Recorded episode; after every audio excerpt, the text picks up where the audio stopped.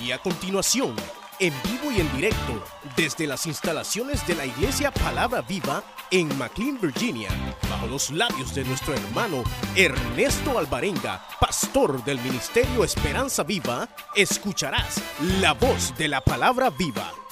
Y vamos a leer el versículo número uno, muy conocida la lectura, la porción, y dice la Biblia, ¿lo tenemos? Dice, cuando Jesús terminó de dar instrucciones a sus doce discípulos, se fue de ahí a enseñar y a predicar en las ciudades de ellos. Y al oír Juan en la cárcel los hechos de Cristo, le envió donde sus discípulos para preguntarle, ¿eres tú aquel que había de venir o esperaremos a otro? Respondiendo Jesús le dijo, id y haced saber a Juan las cosas que oís y veis. Los ciegos ven, los cojos andan, los leprosos son limpiados, los sordos oyen, los muertos son resucitados y a los pobres es anunciado el Evangelio. Y bienaventurado es aquel que no haya tropiezo en mí. Mientras ellos se iban, comenzó Jesús a decir de Juan a la gente, ¿qué saliste y saber al desierto? ¿Una caña sacudida por el viento? ¿O qué saliste y saber a un hombre cubierto de vestiduras delicadas? Y aquí los que llevan vestiduras delicadas en las casas de los reyes están. ¿Pero qué saliste y saber a un profeta? Si os digo y más que profeta, porque este de quien está escrito he aquí, yo envío mi mensajero delante de mi faz, el cual preparará tu camino delante de ti. De cierto os digo, entre los que nacen de mujer, no se ha levantado otro mayor que Juan el Bautista.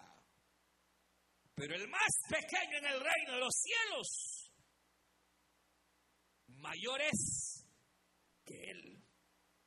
Amén. Vamos a dejar hasta la lectura y vamos a orar. Vamos a pedir al Señor que Él nos bendiga en su palabra. Cierre sus ojos y digámosle, Padre nuestro, que estás en los cielos, Señor, te damos gracias. Porque nos permite venir delante de tu presencia en esta hermosa mañana. Te damos gracias, Señor, por cada vida. Y gracias por la oportunidad de ser, oh Dios amado, confrontados con tu palabra, consolados por medio de ella. Queremos pedirte, Señor, que tú hables a nuestras vidas. Y que a través, Señor, que tu palabra es predicada, tú puedas obrar en las necesidades que tu pueblo trae en esta mañana. En el nombre de Jesús de Nazaret, al enfermo sánale, Señor. Oh Dios, al que está triste, dale tu gozo. Al cansado, tráele fuerza, Señor. En el nombre de Jesús de Nazaret, ponemos, Señor, cada vida de las peticiones que han llegado hasta este lugar. Por Nelson Aguilar, Señor, por sanidad. Lo ponemos en tus manos, Señor, que tú le sanes a tu siervo. En el nombre de Jesús de Nazaret. Gracias, Cristo amado. Y en tus manos encomendamos esta palabra.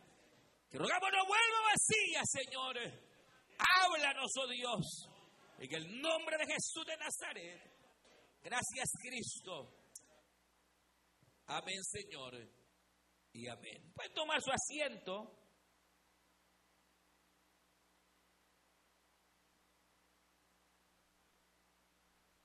Y quisiera esta, esta, tarde, esta mañana, a la luz de estos versículos que hemos leído, hablar algo acerca de la duda y de la necesidad de tener una perspectiva clara de quién es Jesucristo.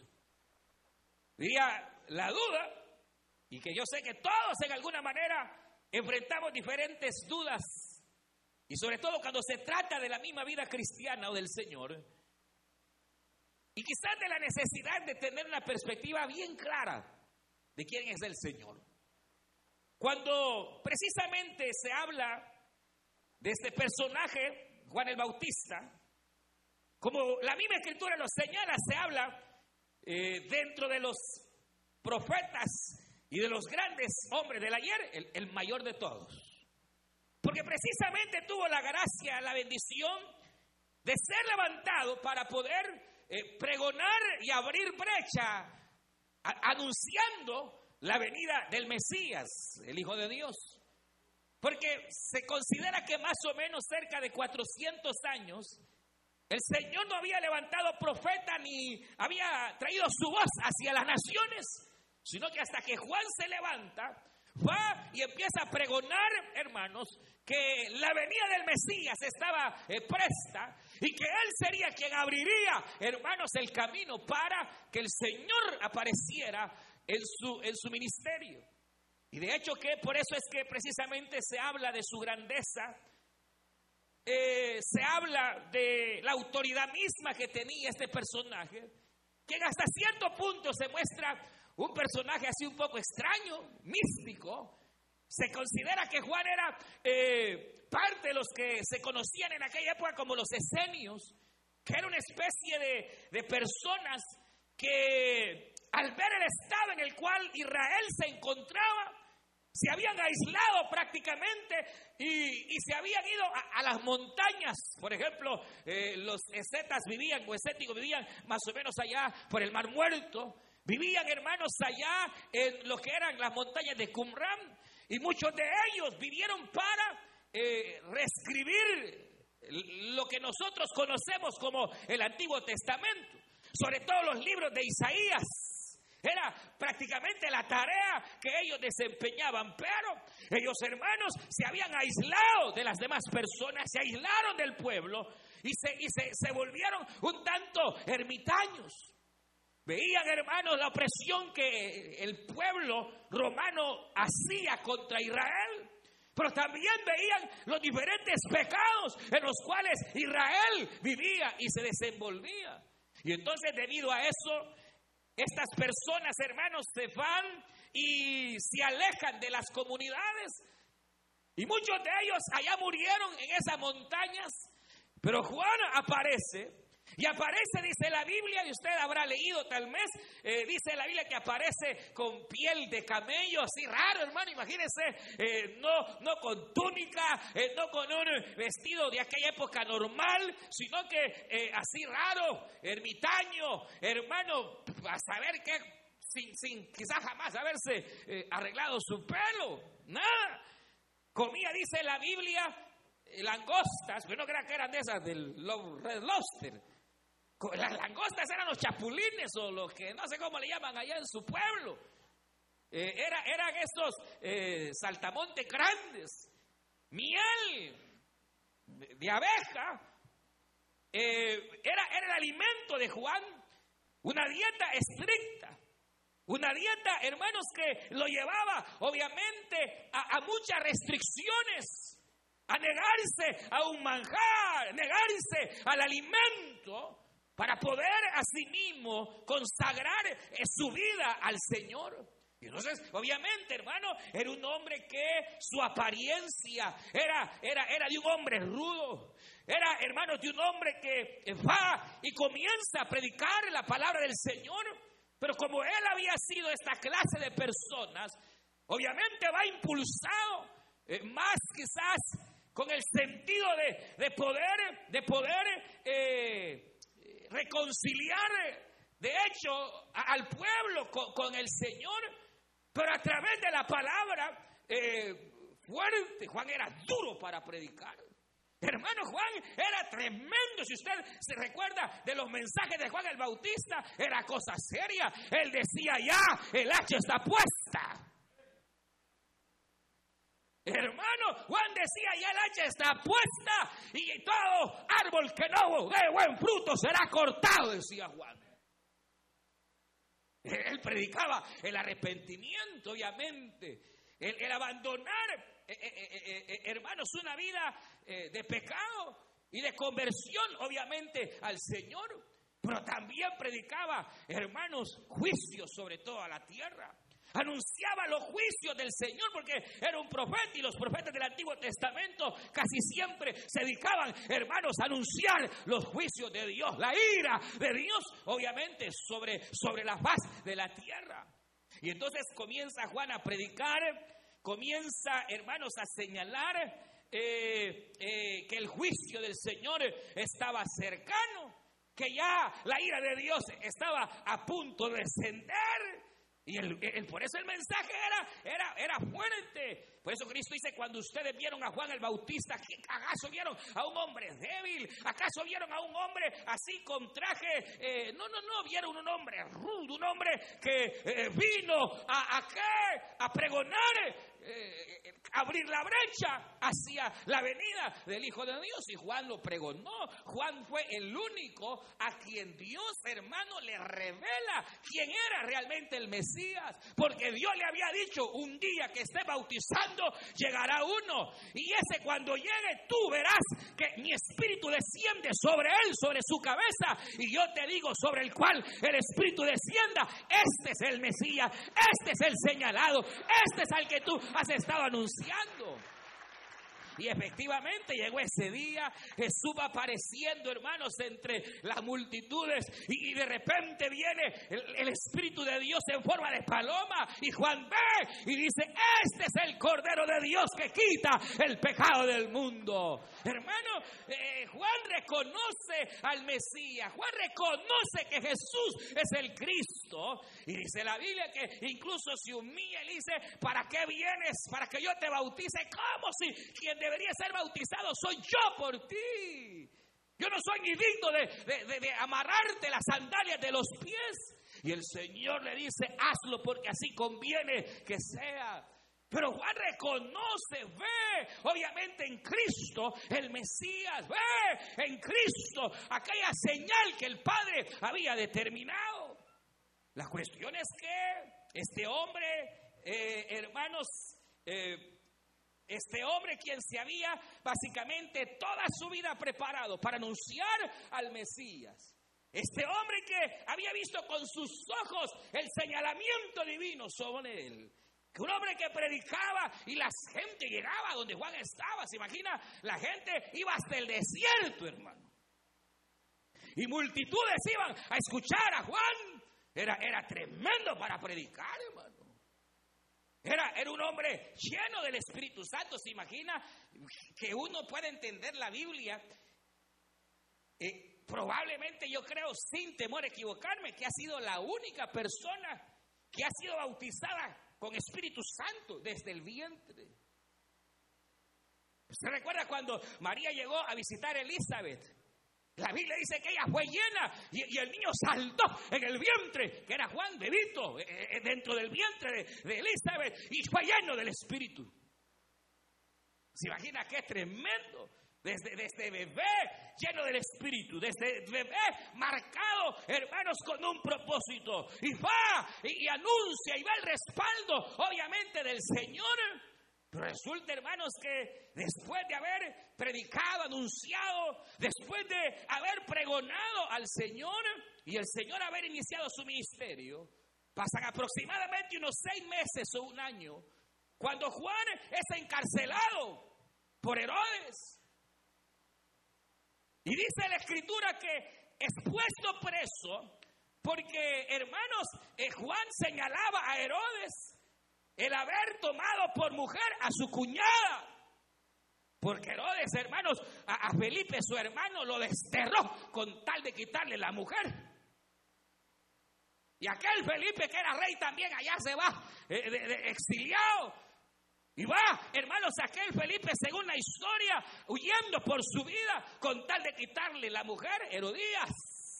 Y entonces Juan Hermano, cuando tenía la oportunidad, le decía a Herodes, no te es lícito tener la mujer que es mujer de tu hermano. Pues ni casado estaba. Hermano, Herodes eh, eh, eh, le señala Juan su pecado y, y le predicaba.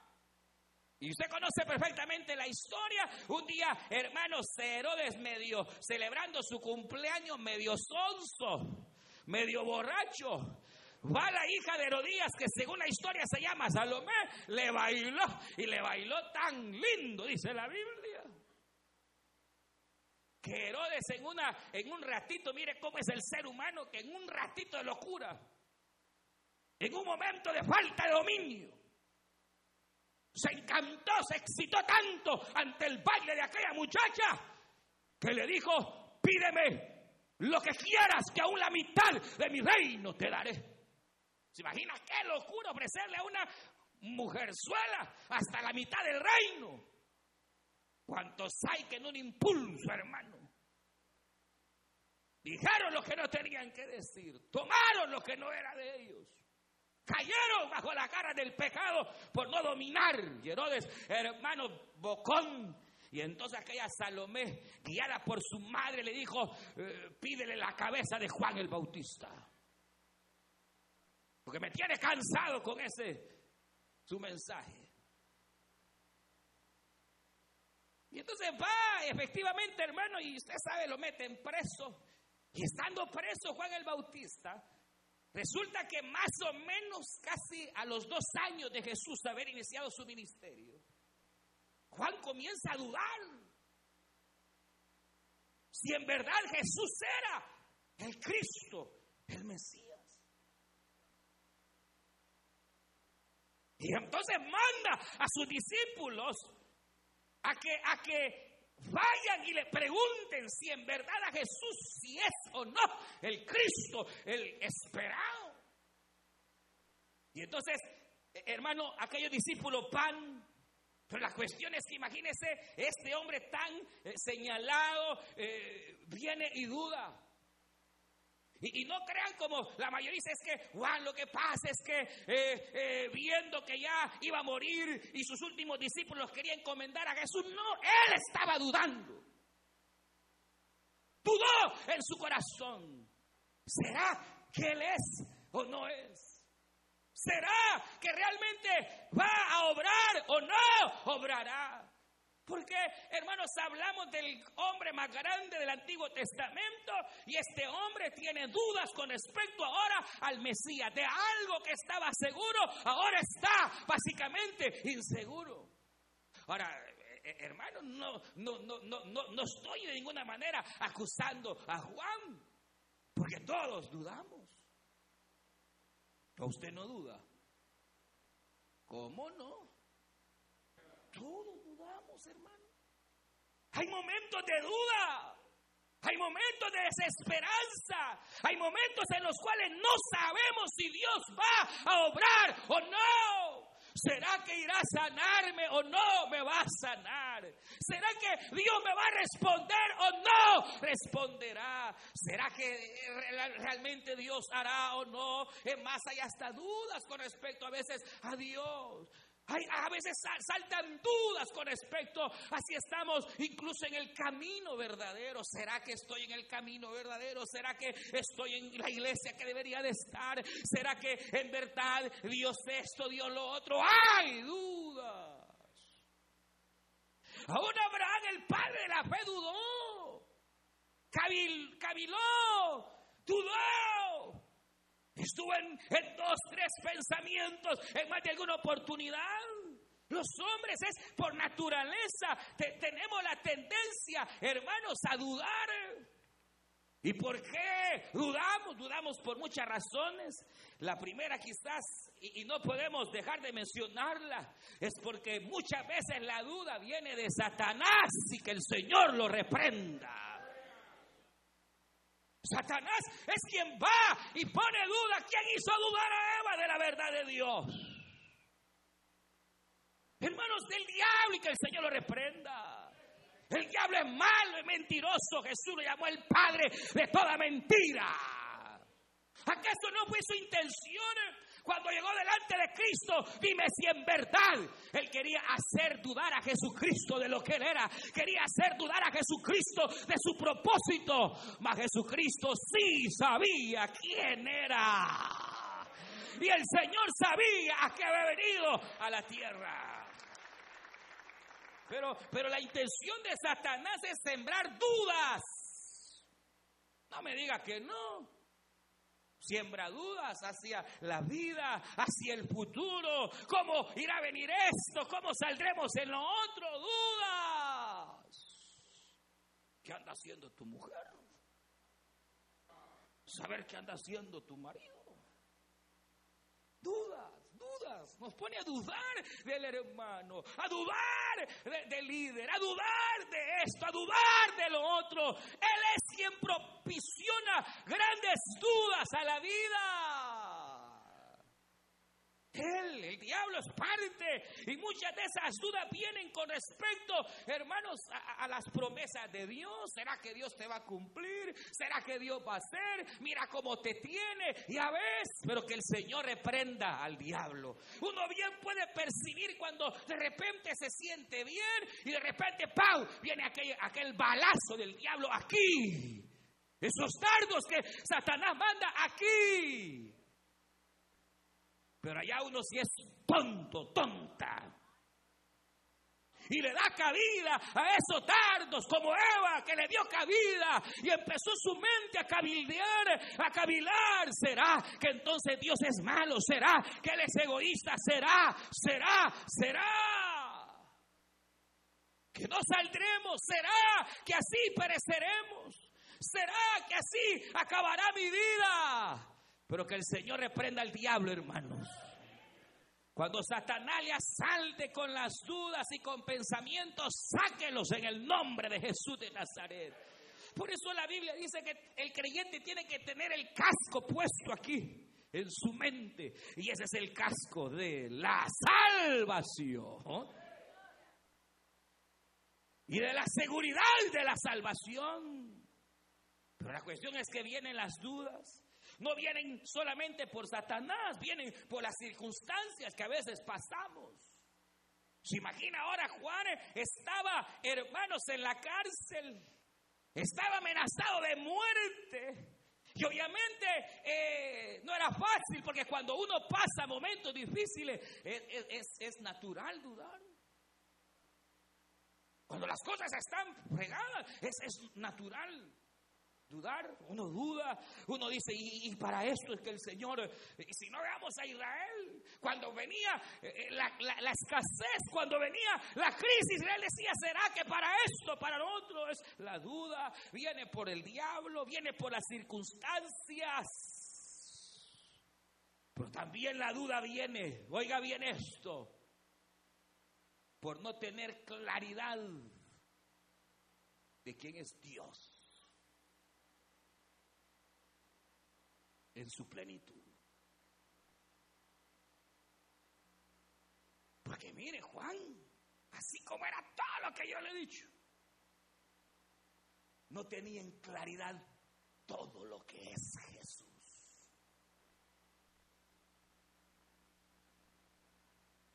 Y se lo voy a explicar. Porque lo veo así mareado. En las profecías cuando se habla del Mesías, se habla, hermanos, del Mesías trayendo juicio sobre la tierra. Se habla del Mesías, hermano, que viene a cortar el fruto que, o el árbol que no da buen fruto. Se habla del Mesías que viene con vara de hierro. Se habla del Mesías que viene a corregir al mundo y al pecador y a matar a los pecadores. Se habla del Mesías que con su boca cuando venga dará muerte a los injustos, a los violentos. Pero también se habla que en su venida el Mesías no solo, hermanos, vendría a traer muerte, sino que en su venida también vendría a traer vida y esperanza. Y eso es lo que los judíos no entendieron. Porque ellos cuando hablaban del Mesías, incluso Juan, cuando hablaba del Mesías, mire estas palabras, ve acá, mire estas palabras. He aquí, yo solo soy una voz que clama en el desierto, para que se arrepientan de sus pecados porque aquí detrás de mí viene otro que es más fuerte que yo. Fíjense. En verdad yo lo bautizo con agua, pero Él lo bautizará con Espíritu Santo y fuego. Ah, pero usted no cree que está hablando del Pentecostés. O sea, la cuestión es que cuando Juan anunciaba que Jesús venía, él esperaba al Mesías en su faceta de juez sobre Israel. Él esperaba que Cristo apareciera para quemar con fuego. Cuando Juan dice, Él viene con, va a bautizar con fuego, está hablando de juicio, hermano. No crea que está hablando del Pentecostés. Juan lo que esperaba es que el Señor al aparecer compusiera a los israelitas, los parara bien, hermano, y a los romanos los destruyera para restablecer a Israel en su tierra.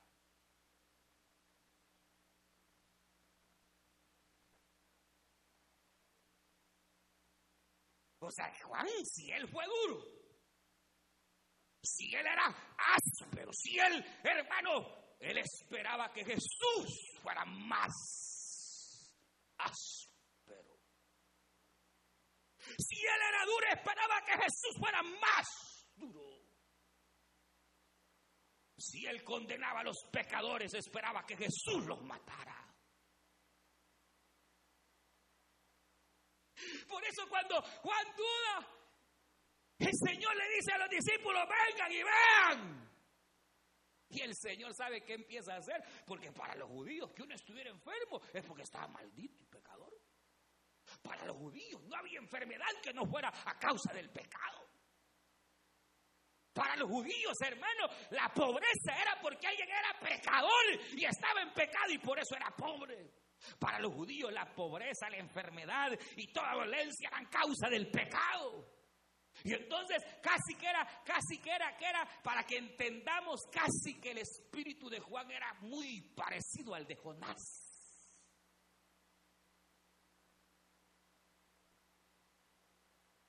Así eran los judíos, hermano. Si no se acuerdan cuando estaba aquel ciego miserable, le dicen a Jesús, ¿quién pecó, Señor? Dime quién pecó, su mamá o su papá o él pecó. ¿Quién es el pecador? ¿Por qué le está pasando lo que está pasando? Y Jesús le dijo, no, no, no, no, no, ni él pecó, ni su padre, ni su madre. Este nació ciego para que las obras de Dios se manifiesten en él.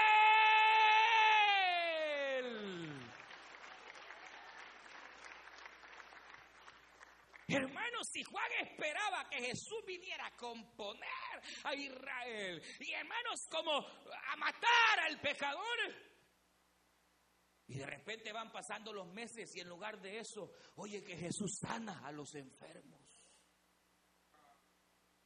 Que se juntaba con prostitutas, hermano. Y que en lugar de acusarlas, las levantaba y las perdonaba.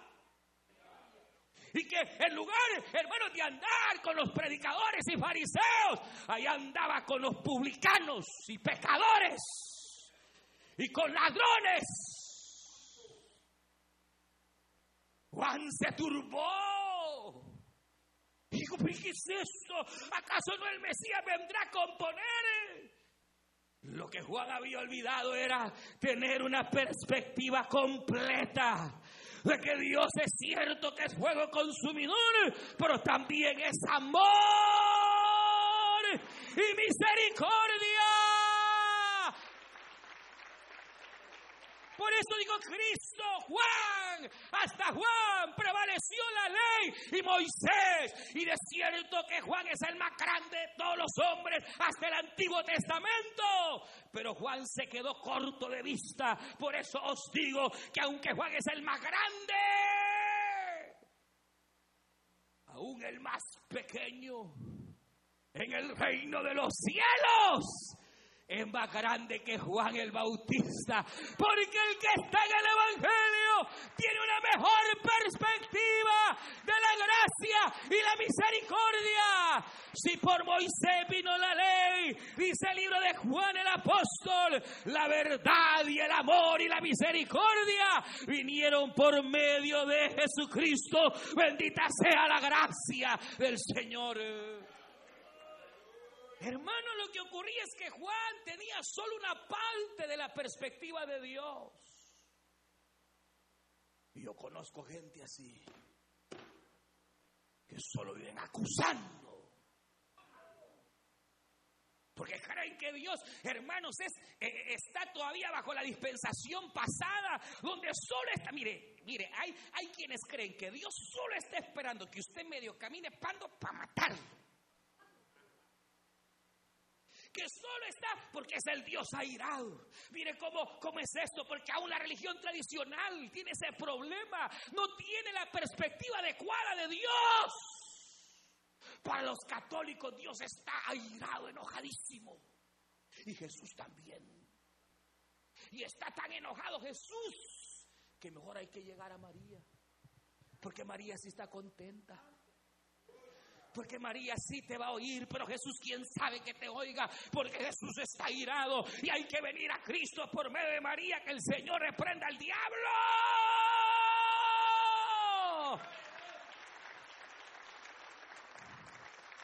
No, pero ¿cuál es la perspectiva de la religión? Que a Dios no hay que acercarse porque a Dios hay que tenerle temor, pavor, porque te puede matar. Pero esa no es la perspectiva completa. Si bien es cierto, Dios estaba irado y se ira por el pecado, la misericordia de Cristo nos abrió a una nueva dispensación donde el pelo del pecado fue quitado. Por eso dice Hebreos, acercaos confiadamente ante Dios por medio de Jesucristo y acercaos al trono de la gracia. Hermanos, y por eso los judíos no entendieron a Cristo, porque ellos esperaban al Mesías justiciero. Y cuando le llegan aquella prostituta, ¿se acuerdan? A la mujer que habían hallado en el lecho del pecado. Señor, aquí te la traemos para que la mates. Porque la misma ley dice que a tal mujer hay que apedrearla y matarla. Y el hombre bien gracia, va. ¿Y el adúltero dónde estaba? Y come la gente cuando enjuicia, va. Y Jesús estaba escribiendo. Ni siquiera levantó la mirada y le dijo estas palabras: El primero de ustedes que esté sin pecado, lanza la primera piedra. Ay, usted sabe, empezaron los viejos a tirar la piedra, pues. Después los jóvenes y, Nadie, pues todos, eran acusados por su conciencia. Y el único que la pudo haber apedreado era él. Y el Señor levanta la mirada. Dice que no la levantó mientras estaba en la multitud, la levanta hasta que aquella mujer estaba sola. Y le dice, mujer, levanta tu rostro. Porque es así como Dios te quiere ver levantado, no oprimido, no angustiado, no acabado. Él no murió en la cruz del Calvario para que andes en derrota. Él murió para levantarte el rostro, para levantarte, para darte la victoria en tu vida, en tu hogar. Mujer levanta el rostro y no ve a nadie. Y solo ve a Jesús y a lo mejor esperaba la pedrada de Cristo. Y Jesús le dijo, ni yo te condeno, vete y no peques más. Por eso cuando, hermanos, a Juan lo que le faltaba era la otra faceta del Mesías. Dos cosas eran acá, hermanos. Le faltaba la faceta de Isaías 53, Isaías 35. Cuando dice, y de noche cantaremos, celebrando su poder, con alegría de corazón, como el que va con la flauta al monte de Jehová, celebraremos su poder. Y los ojos de los ciegos se abrirán y verán. Los oídos de los sordos oirán. El cojo saltará, con el arpa danzará y la lengua de los mudos cantará.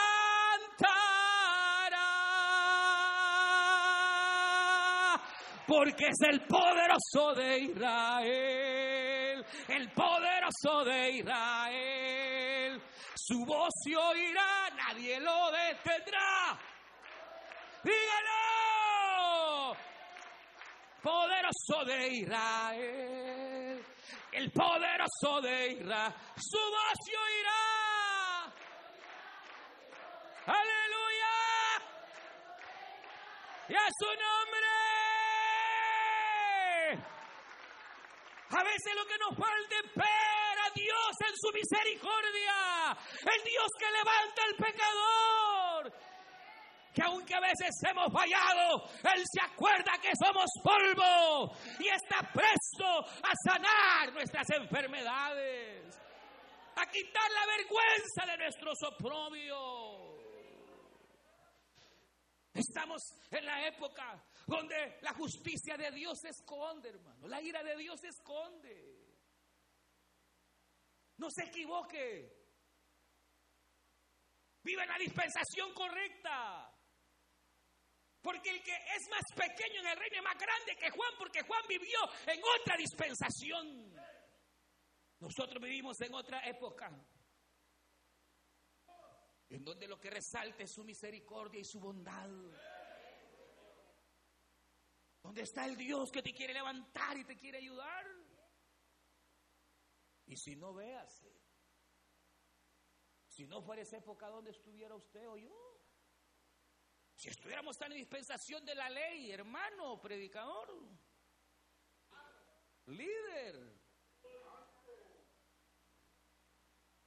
que ganado va a ser la reunión familiar. Ya lo hubiera matado el Señor, hermano.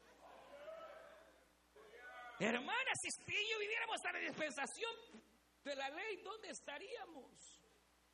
Porque la dispensación de la ley es el yo hago yo como langosta y miel.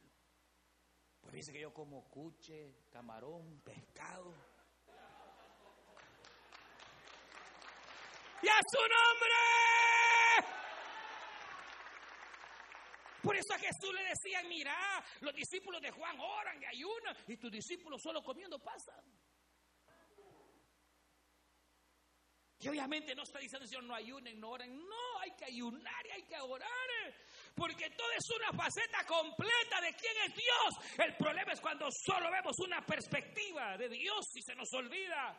Sería un problema creer que Dios solo es amor, amor y no va a dispensar toda la vida. Tampoco. Porque aunque hermanos, su amor es grande y misericordia, también se enoja. Pero un día una noche dura su enojo, pero su misericordia dura toda la vida. ¡Aleluya! Y yo voy a decir algo, por último, Juan sabía que Jesús era el Mesías, pero jamás, jamás, jamás pensó Jesús no solo era el Mesías, sino que era el Hijo de Dios hecho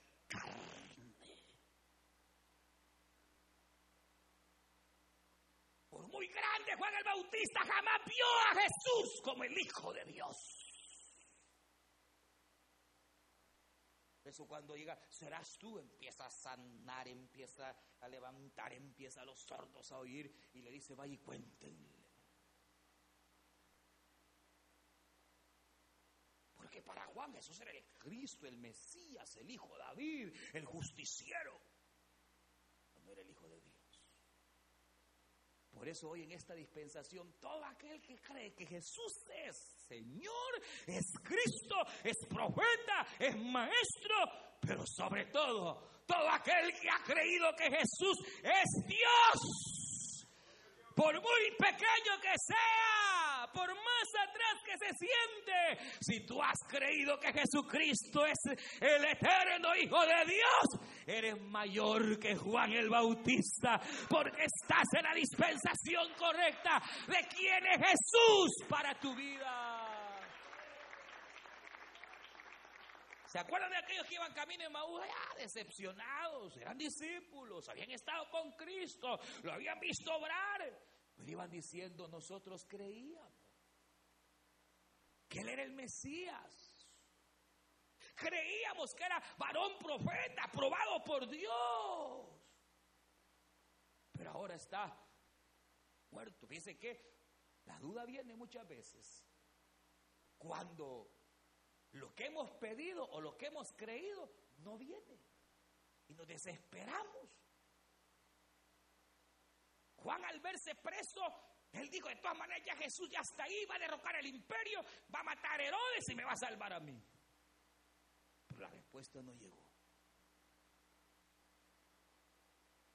O no le contestó Dios como él esperaba. Y a veces viene la duda cuando no vemos la respuesta que queremos. Pero como aquí no se trata de ver la respuesta que queremos, sino la respuesta que Dios decide darnos. Nosotros creíamos, decía aquello que Jesús era el Mesías, el profeta, varón aprobado. Ya se murió. Y entonces aparece Jesús vivo, resucitado. Se le pega a ellos. ¿Cuáles son esas pláticas que vosotros llevan? Eres tú el único extranjero en todo Jerusalén que no sabe lo que ha pasado. Es Jesús el que decía que era el profeta. Para ellos Jesús era el profeta, varón aprobado. Era el maestro de maestros, pero era Dios. Y eso se llama religión. Pero cuando tú crees que Jesús es Dios, y no solo crees que Jesús es Dios, le entrega, le confías tu vida, tu alma, tu corazón, tu presente, tu pasado y tu futuro y te haces amigo de Dios. Es que entonces no eres religioso, sino eres en verdad un creyente en la dispensación correcta, bajo la gracia correcta del Señor, que sabes que puedes confiar en Cristo y depositar tu fe en Cristo y hablar con Cristo como hablas con tu padre, con tu madre. Y mejor porque aún tu padre y tu madre fallan, pero Cristo entonces Jesús lo que les hace ver a ellos es que no se trataba de ver a Jesús, como la gente va a Guatemala, allá al Cristo negro, y dice, creen que es un muñeco. No, Jesús es cuando usted está seguro de que Jesús es Dios, la duda puede venir en mil maneras. Entonces usted va. Y mire, mire, aquí, ¿cómo enfrentar la duda? Rapidito, dos cosas. El arma número uno contra la duda es la palabra. Cuando Jesús va y empieza a sanar, lo que le dice, vayan y digan en lo que vieron. Y cuando llegan donde Juan, mira que está sanando, los ciegos que está sanando, plum, le alumbró el foco. Y se acordó de Isaías 35 y de Isaías 53 y de todas las profecías en las cuales se hablaba que el Mesías sería sanador. Que no solo vendría a destruir, sino que vendría, hermanos, salvar. Porque cuando vengan las dudas, no hay mejor remedio que la palabra. Por eso, entre menos lee usted la palabra, más asaltado anda por las dudas. Pero cuando uno lee la palabra, menos dudas hay. Y cuando viene la duda, salta la palabra. Y viene el diablo y te dice, no eres hija de Dios. Y viene Pau la palabra. Como a Cristo, que era la palabra, la palabra, la palabra. El diablo dijo, todos estos reinos son míos y si te postras y me adoras te los entrego. Diablo escrito está. Solo al Señor tu Dios adorarás y solo al diablo servirás.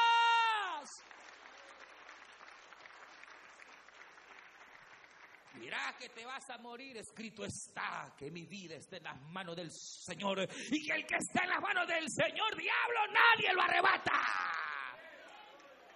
Aleluya. Mira que tu marido, que tus hijos lo voy a perder. Escrito está, cree en el Señor Jesucristo, diablo, y toda tu casa será salva.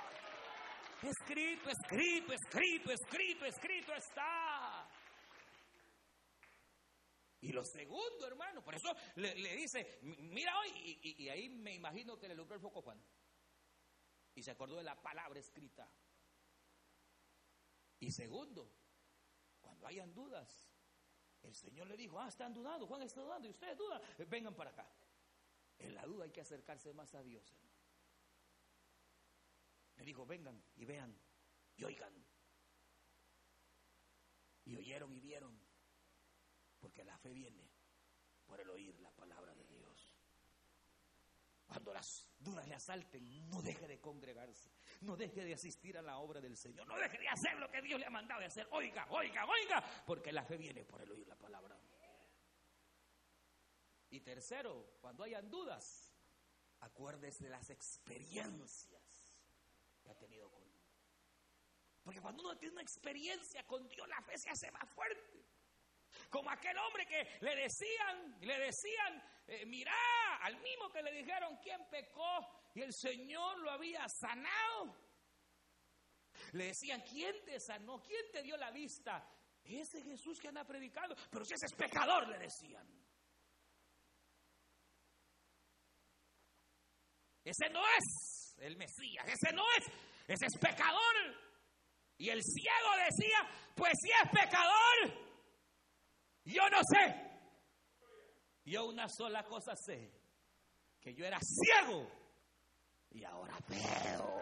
Aleluya.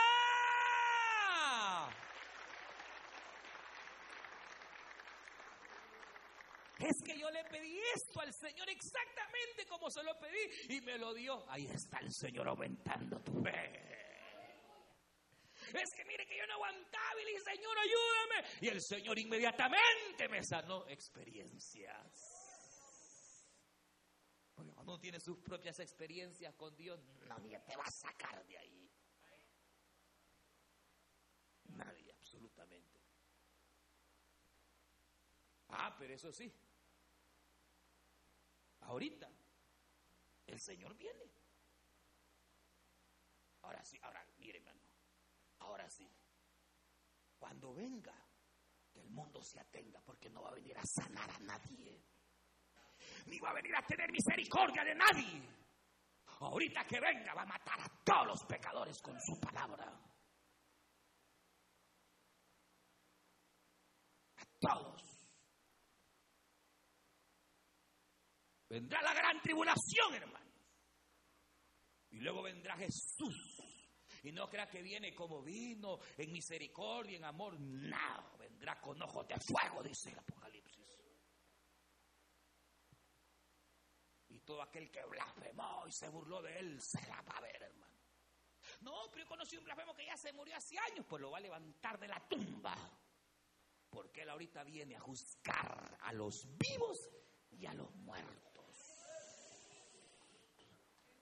Así que mientras Jesús no venga, aproveche. Que no importa quizás hasta dónde su pecado le ha llegado, arrepiéntase. Dios va a tener misericordia. Pero cuidadito, porque esta dispensación se va a acabar. Entonces se aflíjase. Porque el Hijo de Dios va a venir con vara hierro. Yo prefiero estar del lado de él. Yo no sé usted. ¿De qué lado quiere estar cuando Jesús venga? Porque ahorita, ahorita, ahorita, Él puede tener misericordia. Pero si mañana viene, ya no habrá. Por eso dice, buscar a Dios mientras pueda ser hallado. Llamadle en tanto esté cerca. Vamos ahora.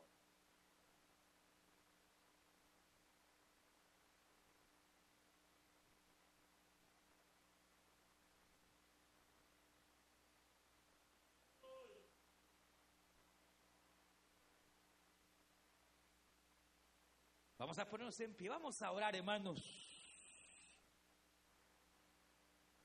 Y vamos a decir al Señor, buen Dios y Padre nuestro que estás en los cielos, te damos gracias. Usted escuchó el mensaje restaurador de Jesucristo desde las instalaciones de la iglesia Palabra Viva en McLean, Virginia. Si este mensaje ha sido de bendición para su vida y necesita oración, contáctenos al teléfono 571-633-0469. 571-633-0469. Que Dios le bendiga.